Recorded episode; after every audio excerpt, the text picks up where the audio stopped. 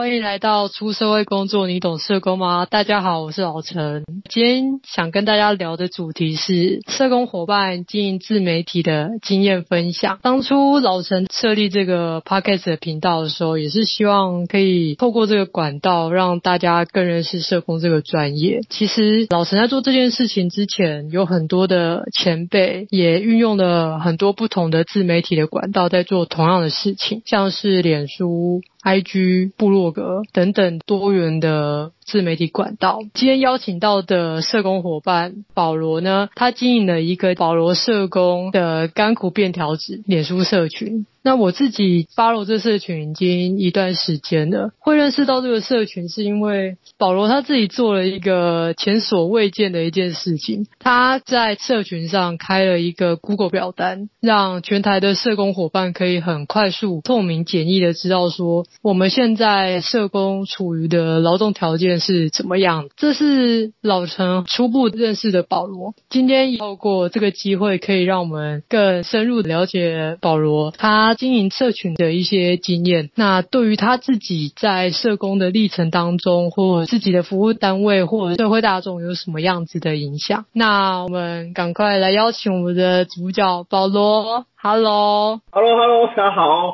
我是保罗，很开心上这个 Podcast，然后用声音来跟大家见面。保罗，我们首先让听众了解保罗的社工甘苦便条子这个社群大概是什么样子的社群。他会是关注哪一些议题，或者是想通过这个社群传达什么样的资讯给大家？原则上，其实在做这个保罗社工甘苦便条纸这个粉丝页，其实是一个无心插柳柳成枝的一个局面啊。对，哎，为什么会这么说？其实蛮有趣的。不知道大家小时候会不会喜欢画课本？就比如说那个孔子啊，那个胡子，你就会把它画成络腮胡啊，或什么。我其实小时候就是一个很喜欢画课本的人，乱画。我我那时候在工作的时候开会啊，有时候会有一些弥留状态，但你不能睡觉，所以我就会就是可能在那个或是在一些空白纸上面画一些插图，然后让自己就是打起精神。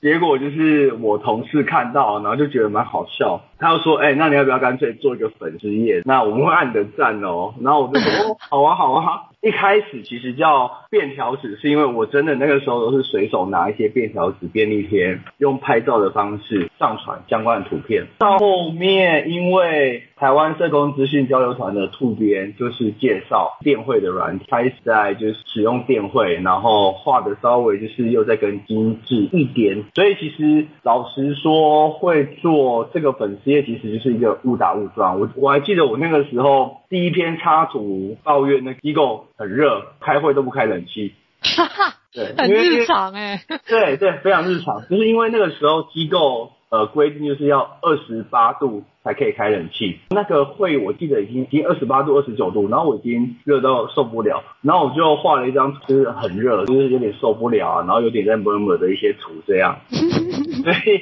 其实其实就大概是一开始就是很日常，就是在讲一些社工生活上我自己工作的一些经历，然后一些小趣事这样，会慢慢走到现在。我现在的社群，我觉得呃比较有一个固定的风格，是会讲。社工的一些劳动权益跟一些小日常，会有一些时事，就是我觉得比较是社工是劳工，然后社工的劳动待遇、社工的工作样貌，我觉得它跟生活的一些小细节有一点点小脱节，但是毕竟还是比较能呼应到我说的甘苦。我们也你也知道，就是社工其实也蛮累，有点点小 murmur 我们工作的一些环境，所以大致上我的粉丝页就是在。传递这样的一些讯息，然后偶尔会画一些插画，跟分享一些相关的知识。那其实我在看这个社群的时候，每次你的发文主角真的很可爱，因为那个主角可能就是事件的当事人，或者是事件很关键的角色。对。那会不会有时候也是你自己的缩影？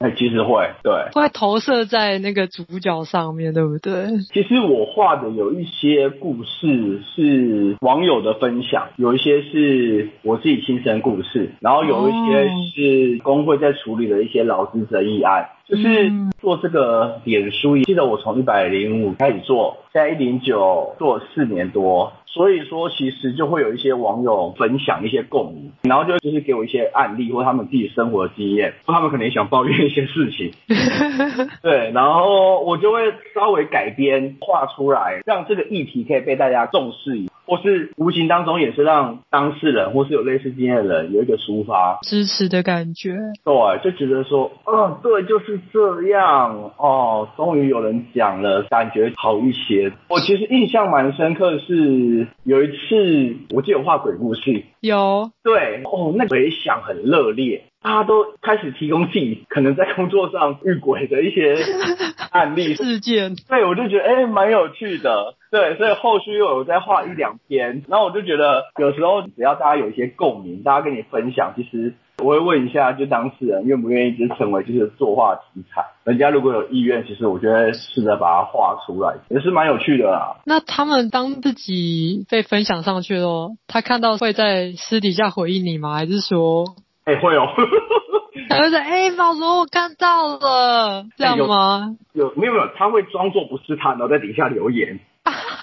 哦，还蛮有趣的。会有一些不理智的吗？就是那个、啊、我们的魔术师。哦，这我不知道。嗯，有一个蛮常在各大社群会留言的，有一个什么什么魔术师的，他有时候会讲一些。就是跟我们这个社群，或是跟我们价值认知完全不符合的言论，当我遇到这个，我都会觉得冷处理就好。他有他发表他言论的自由，听听不同的声音。我印象很深刻，嗯、看到一篇言论说，如果我当面遇到这个保罗，我一定赏他一巴掌。我就是在底下说，好哦，下次遇到我，我脸会伸过去给你打。幽默回应，就是我也觉得，就觉得我的言论不一定百分之百对，每个人都有每个自己的言论的权利，没有必要因为这样的言论影响到自己的生活。现在比较看淡这种事情，所以初期会在意底下给的回馈吗？还是其实一直以来都看淡？应该是说。多少还是会在意，但是我比较在意的是同温层的言论。对，就是我觉得跟我认同价值类似的人，他的一些分享。不管是逆风或是鼓励的，我觉得比较看重。但我本来就不是同温层，或是本来就讨厌我的人，我都觉得就是我可能也说服不了你，那你就讲吧。我我认真说，我以前我记得一零七那个时候，我对掉粉这件事情很在意。粉丝也不是给退赞吗？所以后来我就觉得说啊，随便啊，掉粉就掉粉，没差。反正我的粉丝也本来就一开始也就是默默无闻啊，所以我现在就活在我的小圈圈。他、啊、如果有一点影响力，能串联，那就串联，就是让一些我想要表达的议题，或我觉得大家可以重视的议题，就像你刚刚提到的，就是社工薪资调查这些事情，那个时候就觉得说，没有人知道，就是大家其实不同公司、不同 NPO 的待遇，就是想让大家回头去检视自己的一环境，嗯、对啊。那前阵子很夯的社工是领头羊，啊、我就有看到你画那个师生杨妹妹的头。啊对，这个当初是怎么设计出来的？其实这个故事也蛮有趣的。我记得这件事情发酵超快，五月底六月初的时候，就有一天晚上，突然有好几个朋友传给我，就是这公司全联会会长翁会长翁老师，他在北部的一个县市开就是重大决策会议，就在网络上写了很多很 detail 的孩子的资讯。如果知道相关案情的话，都那个辨识度很高，因为什么几岁啊，个人资讯都刊露出来，在网络上引起了发酵，大家就觉得作为这样子的一个代表性的人物，你还就是没有注意到。最让人家觉得有趣的是，说我自己是社工界的领头羊，然后就想说，我很少看到有人敢自称自己是社工界的领头羊，通常。通常讲这种话都是我们在考碎别人，说：“哎呦，儿童界的领头羊，这个圈圈基金会有没有？”是我们在考碎人家。有人自己说自己是领头羊，我们就觉得说你很有勇气，自己说自己是 pro，就是在带领大家。确实啦，依他的身份，他的地位、嗯、啊，他要说这个话也是有他的脉络啦。只是我就觉得啊，你说你自己是领头羊。啊，你又就是在网络上讲这么多小朋友各自违反伦理的事，啊，不就很厉害？所以我就把那个诗跟杨仲这个概念把它结合起来，做一个图片。老实说，我其实一直没有很想要卖这件衣服，就是卖衣服很累，因为大家都知道我以前有卖过，就是极度疲惫，然后还有卖过毛巾。那个时候真的是哦，我记得我在出货的时候，我真的很辛苦，因为通常就只有我一个人，或者可能几百好几百件。我之前就是忙到后面还要拜托同事来包，然后我要付他工读费，就是打工钱这样子。然后来出货，所以出衣服很累，因为你要去核对数量、寄件资讯。我其实很多人不想要用虾皮，是你在出货真的很辛苦，那就就是不要卖，就做爽的啦，就是让大家笑笑 care 这件事情，让伦理这件事情是被凸显。我也没有攻击这个人，但觉得我们每一个专业工作者都应该对自己有一个界限。那个时候就想啊，好了，就做。就是那个时候，我跟我们小编讨论，我们就有发想，就来就是做一个恶搞，让大家可以更重视相关的东西。所以那个时候也想说，如果真的有人要买，啊，数量够多，干脆办一个伦理课好了啦，就是有买的人就可以来上课。啊，后来就是大家在底下留言，大家发现，嗯。连上半天的钱可能都不够，那个时候就只有送就是衣服跟厂商讨论打样。现阶段大概可能要等到我稍微有空档才会做一些贩售部分。所以没有一个团队，团队是有啦，原则上就是自己信任的一些朋友，嗯、我们就会讨论说这些议题大概要怎么去做呈现跟论述。当然有时候是自己画的就自己上这样子，但是遇到一些比较重大的议题，我们通常都还是会讨论一下，修一下文字啊之类的。对，嗯，会是固定的人吗？当然会是固定的，就变成是当然，因为这个最早当时也是以我个人为主体，当然在发言的部分，尽量都还是会以我是主体的方式来去做分享。那当然，如果是别人分享的部分的话。我们也会讨论，稍微讲一下文字的内容，也双方确认过后，才就有其他小编发这样。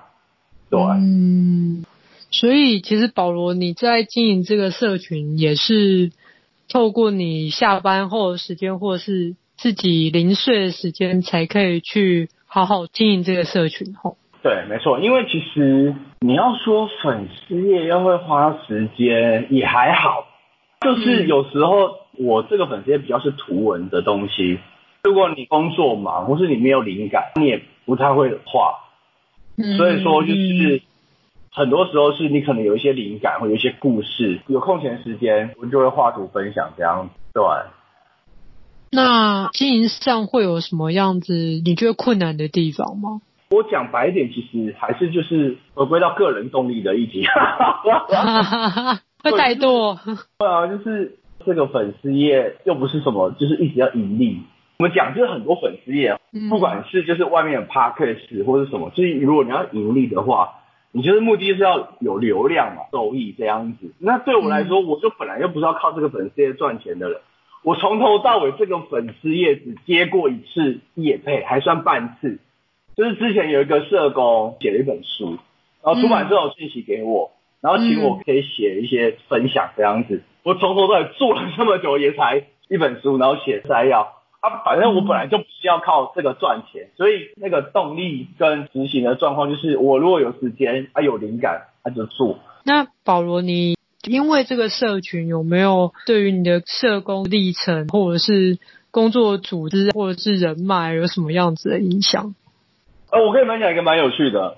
有一次我去拜访我们这个县市的亲子馆。我其实也不太喜欢随便乱用，就是保罗这两个字来做介绍。如果我跟大家讲说，哎、欸，你好，我是保罗，人家就想说保罗是谁？那不是很尴尬 ？Who are you？所以我就想说啊，不要不要，我说没有，就是一一定会，比如说跟人家认识的时候，我都一定会介绍我自己是保罗。有时候很怕这样的尴尬，所以就是那个时候我去那个亲子馆的时候，然后那时候我同事就想说要怎么介绍我，那个时候。我我同事就说，他就是那个网络上画插图一直在靠北的那个保罗。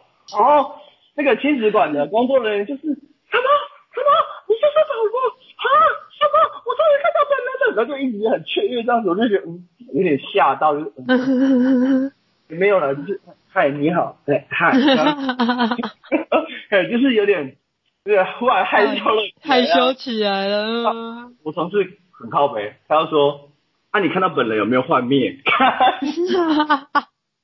哎，对，就是蛮好笑的。我觉得这种东西是，如果真的就是有人认识你，知道你，那可能名称就是哦，你就是那个那个哦，那个谁谁谁这样。我会觉得就是经营这个粉丝页，确实是有让比较多人认识，知道我是谁。嗯。但就是我也没有想要，就是特别拿这个粉丝业做我工作上太多的，因为我觉得公司公归公，私归私啊，我就比较没有把我工作上的一些东西，比如说办什么活动，我是要募款什么，认识人到增加人脉倒是有一些，比如说因为这样粉丝页认识很多工会的伙伴啊，因为其实老实说，很多社工都在斜杠啊，因为。这个待遇，工作待遇确实也没有到很好。什么开早餐店的社工、摄影师的社工、卖车的社工、做新秘啊，还有就是在一些接很多活动主持人啊，或者做 model 啊等等，就是很多斜杠的样貌啊。也因为就是认识了大家，然后我会觉得就是蛮蛮有趣的，可以知道是大家很多不一样的一面。所以我那个时候其实很想要做一个计划。采访很多斜杠社工，去聊聊他们的故事，也会给很多想斜杠的人有一些不同的经验。我觉得这个东西是蛮有兴趣的，也蛮好玩的。所以那个时候有一个计划，啊，那个时候有没有找另外一个小编做？他后来就是都有忙其他事情，就不了了。我觉得其实你这 podcast 也有点像，就是类似这种东西，就是介绍很多不一样的人。至少我觉得这种东西就是。就是大家都听，你自己吸收的进去，你就吸收啊。你觉得这东西有帮助，那你就拿去用，给你参考，可以听听很多人不同的一些人生故事啊，或是经验。不然很多人都说哦，我不干社工要做什么？啊，难道卖鸡排吗？但其实还有蛮多可以做的啦。在不同的行业有不同一片天这样。我有个朋友就是做社工，后来现在在当自动控制的工程师，也蛮酷的。那你觉得经营社群呢，是不是也是在做一个社工的行销？这个议题其实吼，我自己觉得算，但有很多人觉得不算。啊，我讲一下为什么啊？因为像我们以前那个时候做了一条毛巾，那个社工有这么累？哎，就是那个脉络，有有一天那个立法委员吴玉琴跟老蒙，就一些就是在社工圈很有话语权的人，然后就开了一个会，然后就说社服业要就是跟劳基法脱钩。就是不要适用劳基法啊，我们有我们的玩法，这样就是会后那个记者就跟吴玉群访谈，吴玉群在当下有说，啊，我们社工现在有这么累吗？我们那个时候看到这个时候超生气的，就觉得说社工没有这么累吗？那个时候没有三四九一六，然后很多很低薪回捐，又没有聊 care。我那个时候也在就是身障机构工作过，我就觉得其实。整个的劳动条件待遇什么都没有很好啊，很多单位不管是安置或身障，啊也不见得找得到就是生服员或教保员，薪资没开得不漂亮嘛。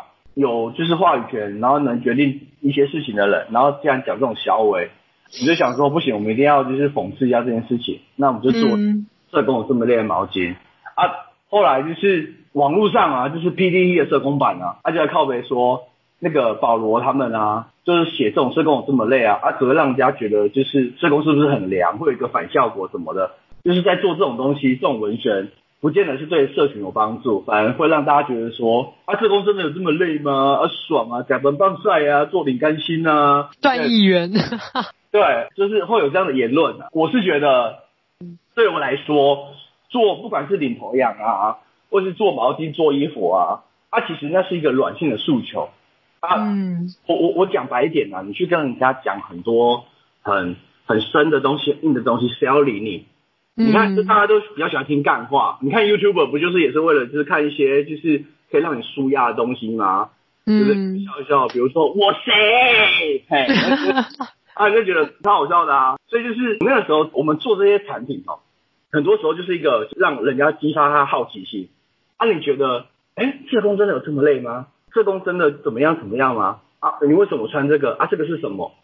嗯有一个破题，你才会跟人家继续聊下去。人家对你有好奇，对你这个职业有好奇，你才有办法跟人家聊。不不然就是你平时讲社工怎么样怎么样，谁理你？所以我觉得就是透过媒介，就让人家觉得就是哦，有一点兴趣，有点想要了解，然后跟你有互动，然后跟你讨论。那个时候其实我觉得做这些产品，我觉得那个才是背后真正的目的。你要说这是行销吗？对，我觉得是，但有人觉得不是。所以我会觉得是说，每个人诠释社工的角度不一样，就看每一个人怎么去定义跟解释。对，那我我可能就刚好比较幸运，有一些人关注我，所以可能我可以分享一些我想要讲的话，或是有一些大家讲想要讲的话，我可以就是带来分享这样。我我觉得比较会是这样的样貌啊。我也觉得就是说，就是在一些。图啊，或是在文字上的叙述，我就会比较这一两年，我就稍微注意一下一些用字，因为我觉得人家开始在关注你，follow 你，你不能就是一直那乱骂人，也是要让人家觉得社工是也是讲道理啊，你也不能就是随便乱酸个案，不然人家就会觉得说你这个社工很我在嘲笑个案。现在粉丝人数稍微多一点点的情况下，关注你的人也不见得是只有纯社工，所以我就觉得有时候。那个文字用词要稍微小心一点点，所以也是会去留意社群给人的一个形象，或者是你带给受众可能的影响。对，当然我觉得还是会有很多就是抱怨职场上的文化，或是这个圈子的一些丑陋习陋习。但是我觉得就是在用字或是在一些表达方式上面，就会做一些调整。不能随便开枪这样子，那、啊、万一我讲的是错的，我问他，我不是也蛮蛮好笑蛮蠢的，就是也会被打脸，我就觉得会稍微留意，尽量不要有后续风波出现这样子。那你对于未来这个社群的想法，就是目标或是走向，有没有什么样子的规划？其实我我觉得我蛮喜欢，就是看到更多不同样貌的社公司媒体出现。像我那个时候有在东吴跟那个 IG 上面很有名的那个林社工一起有分享图文社工的一个就是座谈，那个时候跟就是台湾社工资讯交流团的兔编，然后 IG 的林社工还有我，我们三个有在东吴有分享一场，然后我其实就觉得说，哎，其实每一个人画的观点都不一样，啊，风格也不一样，想表达的也都不一样，啊，我就觉得也蛮好的。那个时候我就觉得说有更多人做这件事情很棒，啊，像。那个时候我记得还有一个叫林有才，那他现在有去那个风市集，社工春风市集摆摊，我也觉得很好。反正大家都可以就是表达很多自己的诉求啊，包括像你做 parkit，或是像有一个 YouTube 频道叫设计你心里，我觉得也很屌，把一些社服界的东西用 YouTube 影片的方式来呈现。其实我觉得就是有越来越多自媒体是好的，至少我觉得可以让更多不同的声音或是样貌呈现给大众。大家都有自己的影响力，每个人都发挥一点，试图让这个社群，就是让社工这个职位职缺劳动环境可以好一点。那我觉得这样就够了，至少我觉得大家都努力一点，然后让想做社工的人能继续做下去啊，我就觉得这样就够了。所以我一直都很喜欢跟不同的呃自媒体合作，因为我觉得啊，如果大家一起合作，可以擦出不同的火花。有一些回响，那我觉得蛮好的啊。那如果像其他伙伴也是想要来经营自媒体，你有什么样的建议吗？我觉得要找出自己的特色，就是我觉得你要还是要一个主轴嘛，有你的就是观众、你的听众、你的受众，你要怎么让人家引起你的注意，你就自己要去想如何走出你的一条路。我画的东西就比较着重在呃一些劳动权益、一些就是劳资议题，比较结构比较大的面向。啊，像林社工就是一些很 detail、一些很个人的一些生活的一些故事啊，我就觉得那个就是他的路，每一个人的就是路子都不太一样，大家才会知道你，然后重视你。就像比如说那个、啊、简单学社工啊，社工的一些知识啊，或是不管是社会学、心理学、社工相关的一些东西，他就会分享在那边，我就觉得很好啊。就是你对这个行业有兴趣的粉丝，如果都有自己独特的你的招牌，或是。大家给你的印象是什么？你至少我觉得就比较容易成功。只是在前端，你就要去想你要呈现什么。就像大家想到保罗，就会想到可能卖衣服啊，啊，就是靠北一些社工的一些就是劳动权益啊。那那你你就要去想说，塑造形象是什么？对，人家会想到什么？所以我就觉得那个是要，如果你想要做这一块的东西，是要去思考的，然后要去衡量说自己有没有办法，或是自己有没有相关的一些资源，资源或或是自己有没有足够的资讯来去呈现这样的一件事情。对，嗯，做这个东西越来越多啊，如果你早点做，还有一点自己的特色，或许我觉得就是可以。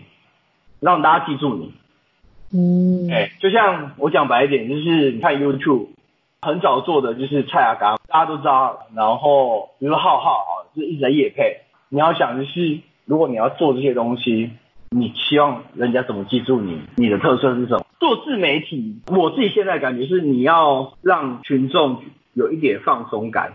嗯，比如说像我很常听的台湾通勤第一品牌或百灵果，他们就是会讲干话啊。啊，就觉得听了就很好笑啊，舒压疗愈的过程。嘿，嘿，我就觉得就是有些东西是聊聊天，然后让人家就是觉得好笑、有趣，人家才想要继续看。如果你想要就是让别人关注，或是有一些议题想被重视，你就必须要选择一些比较亲民，让大家可以很自然接受你的方法。然后我是觉得就是这可能是可以去思考的。非常感谢今天保罗在忙碌的过程当中，还是愿意在我们的频道上分享一些他的经验。那我们今天的频道就到这边，谢谢。好，谢谢大家，不要追踪保罗社工干苦必要死哦。如果有兴趣的，大家可以到底下保罗的社群了解保罗粉丝专业。拜拜。